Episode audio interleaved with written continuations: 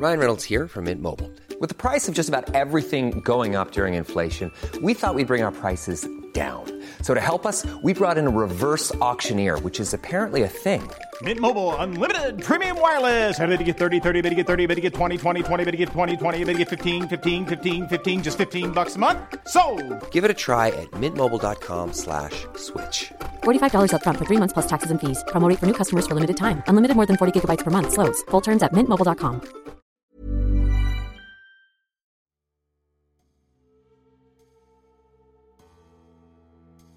Mai 96.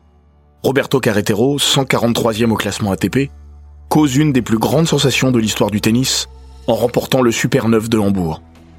Huit jours sur un nuage pour un coup d'éclat improbable, qui marquera le sommet d'une trajectoire par ailleurs très contrariée.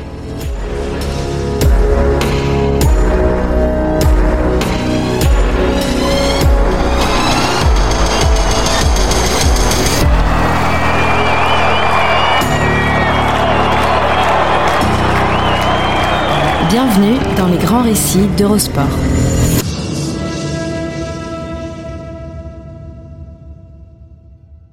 L'Everest au milieu d'un plat désert. Roberto Carretero s'est peut-être souvent demandé comment il avait pu connaître un tel moment de gloire. Pourquoi ici? Pourquoi maintenant? Ou peut-être n'a-t-il jamais cherché à comprendre. Après tout, à quoi bon rationaliser l'invraisemblable? Reste cette parenthèse dorée qui n'appartient qu'à lui. Une semaine pour faire une carrière. Une semaine pour écrire, à sa singulière manière, une petite page de l'histoire de son sport. Avant d'arriver à Hambourg en mai 96, Roberto Carretero n'était rien. Après ça, il ne sera plus grand-chose. Mais là-bas, il n'y en eut que pour lui. Lui, le simple figurant du tennis mondial, soudain propulsé meilleur acteur. Quand il soulève la coupe au milieu du Rosenbaum Stadium ce 12 mai, le Madrilène ne mesure probablement pas tout à fait le caractère unique de sa performance. 143e mondial.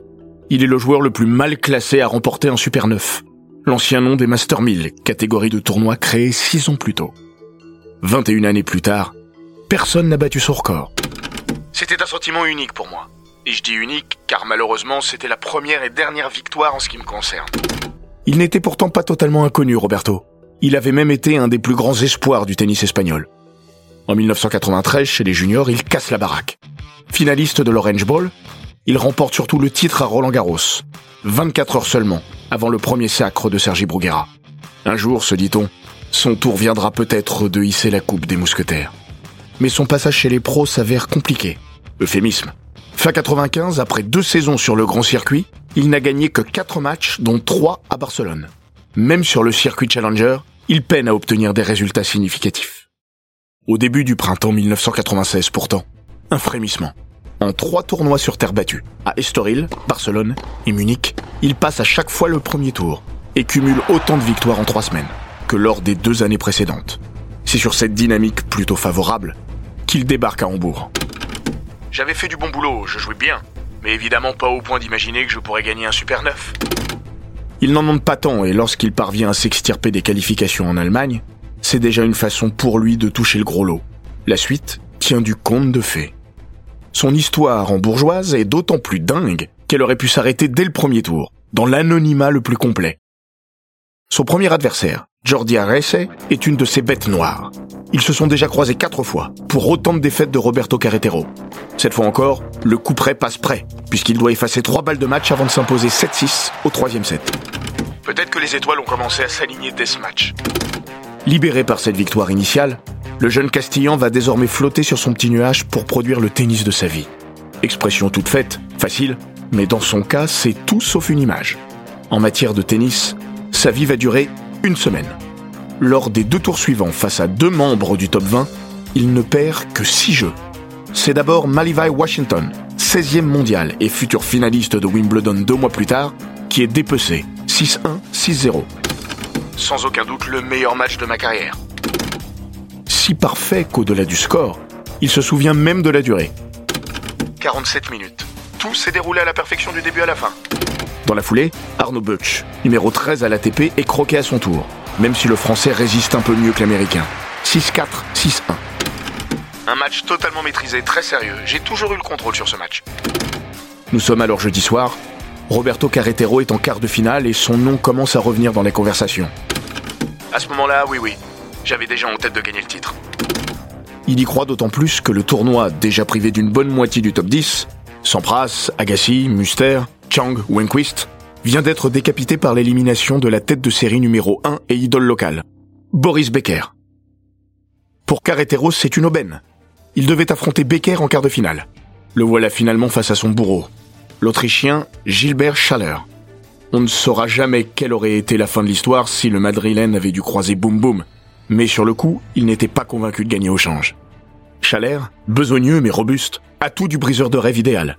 Pénible à jouer au possible, difficile à déborder et lui aussi en pleine bourre après la victoire de sa vie. Au cours de sa folle cavalcade, Roberto Carretero aura battu des joueurs plus huppés que Schaller.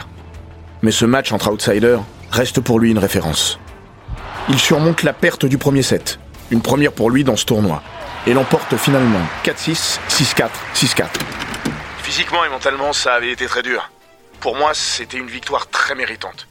Peut-être celle dont je suis le plus fier. Pour la première fois depuis les juniors, le voilà dans le dernier carré d'un tournoi. Il est la coqueluche du public en la feel-good story du moment. Pour autant, son triomphe final apparaît toujours hautement improbable. Des quatre derniers prétendants, il est de très très loin le moins huppé. Tout le monde s'attend d'ailleurs à une finale entre Yevgeny Kafelnikov et Marcelo Rios. Le premier, numéro 5 mondial, fait office de grand favori après avoir sorti Moya et Bruguera. Le second est l'homme qui monte. Il s'apprête à intégrer pour la première fois le top 10. Tout faux. L'un comme l'autre vont tomber en demi, face à Carretero et Alex Correcha, les deux Espagnols.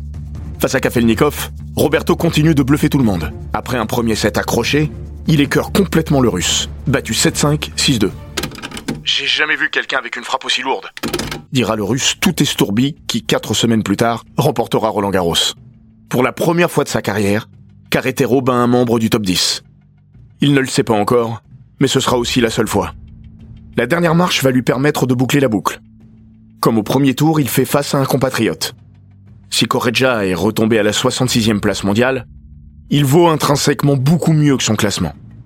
À 20 ans en 1994, il caressait déjà le top 20. Il a déjà gagné un titre, joué plusieurs finales. Un monde sépare les deux hommes. Pour le mesurer, il suffit d'intégrer un élément. Ce dimanche 12 mai 96, Roberto Carretero va disputer le premier match de sa carrière en 3-7 gagnants. Il n'a jamais mis les pieds dans un tournoi du Grand Chelem, ni en Coupe Davis, et encore moins dans une finale de Super 9.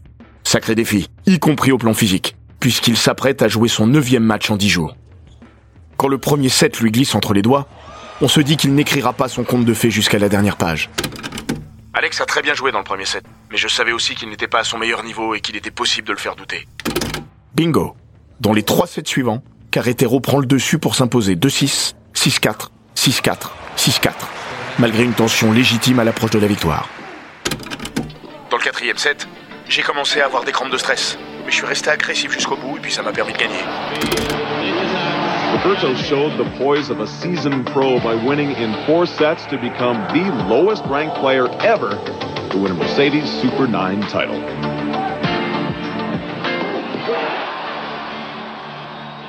C'est son jour de gloire. Cela aurait pu, aurait dû être le point de départ de sa carrière. À 20 ans, Roberto Carretero avait tout pour surfer sur cette vague. Rien qu'avec son coup droit, lourd comme la mort et ses cuisses si épaisses qu'elles auraient rendu Guillermo Villas jaloux, il y avait de quoi faire du grabuge. Mais derrière, ce sera le vide abyssal. Il ne remportera plus le moindre titre, ne jouera plus une seule finale. En réalité, après son triomphe à Hambourg, qui lui vaudra quand même une rencontre avec le roi Juan Carlos, il ne remportera plus qu'un seul match sur le circuit principal en 96, et même pas une dizaine d'ici la fin de sa carrière. Ses gains, en carrière en simple, s'élèvent à 670 000 dollars, dont 320 000 sur ce seul tournoi de Hambourg. 45% de son pécule en une semaine. À peine croyable. En 2001, à 25 ans, Carretero a pris sa retraite. J'ai connu beaucoup de blessures, notamment mon épaule droite qui m'a toujours causé beaucoup de soucis depuis mes 13 ans. Je me suis fait opérer deux fois, mais sans résoudre le problème. Et puis j'ai eu une pubalgie, une autre opération au pied. Mais il avoue aussi avoir eu du mal avec l'aspect mental de son métier. Comme s'il n'avait jamais pu surmonter l'énormité de ce qu'il avait vécu à Hambourg durant cette semaine sainte comme s'il lui fallait payer le prix de son bonheur allemand. Toute forme de réussite l'a abandonné après ça. Ses malheurs ont commencé deux jours après la finale contre Correggia. Désormais 58e mondial, il se rend à Rome pour affronter Marc Philippoussis au premier tour. Là, il est attendu. Par le public, par les médias, par les autres joueurs. Retour sur terre douloureux. Ce match, il va le perdre, et cette défaite va lui faire mal. Des revers cruels, Roberto Carretero va en avaler quelques-uns. Il perdra un à un tous les matchs qui auraient pu maintenir sa dynamique ou la relancer. Après Rome, il cède en 5-7 au premier tour de Roland Garros contre Kuchera. Dans la foulée, il perd 7-6 au troisième d'entrée à Bologne. En 7 mois, il va perdre 5 matchs au jeu décisif du dernier set. Sa folle confiance en bourgeoise reposait sur une douce euphorie qu'il n'a pu solidifier, structurer. La magie ne dure qu'un temps. Tel Cendrillon, quand minuit a sonné, son carrosse est redevenu citrouille. Sa drôle de carrière, qui ne ressemble à aucune autre. Combien de joueurs remportent un Master 1000 en étant aussi mal classés? Aucun. Combien de joueurs alignent plus de 20% de leur victoire en carrière en une seule semaine? Aucun. Combien de joueurs prennent leur retraite à 25 ans? Pas beaucoup, heureusement. Sa carrière donc lui a appris une forme de fatalisme. Je ne parlerai pas de frustration, mais j'aurais juste voulu donner le meilleur de moi-même pendant plusieurs années. Mais à cause des blessures, ça n'a pas été possible. Bon bah, j'ai fait ce que j'ai pu. Il l'avoue quand même, il échangerait son titre à Hambourg pour une carrière plus longue de 10 ans. Une fois les raquettes rangées, il ouvrira une académie de tennis avec Carlos Moya, qui devra malheureusement fermer faute de moyens. Il est également consultant pour la télé espagnole depuis des années, façon pour lui de prolonger sa passion de ce jeu qu'il n'a pas pu assouvir. L'histoire de Roberto Carretero fait un peu penser à celle de ces chanteurs qui sortent un tube imparable, de ceux qui vous portent tout un été avant de disparaître pour de bon. Mais au moins ont-ils vécu et laissé ça. Son histoire, entre contes de fées et naufrages, est de celle qui se raconte encore 20 ans après. Après tout, c'est déjà pas si mal.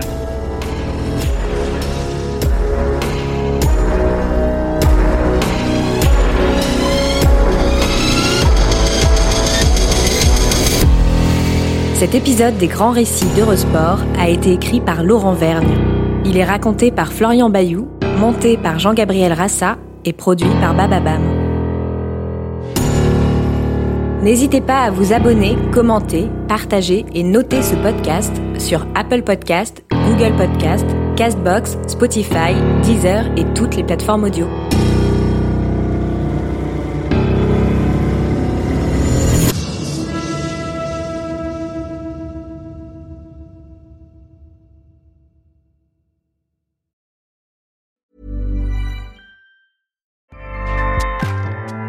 ACAST powers the world's best podcasts. Here's a show that we recommend. This is Roundabout Season 2, and we're back to share more stories from the road and the memories made along the way. We're talking rest stops, if we're stopping to get gas. You will be timed. you will be for sure. Misguided plans. I grew up in the city, so I have like, you know, a healthy fear of real extreme darkness. this was like wilderness. A lot of laughs. Y'all weird, but you, yeah, you, you were different. Like you were real different, bro. I can't really put my finger on it. And so much more. Just goes to show that unexpected things sometimes are the best when it comes to a road trip. Roundabout Season 2, presented by Nissan, is live now with new episodes rolling out every Thursday. Listen and subscribe wherever you get your podcasts.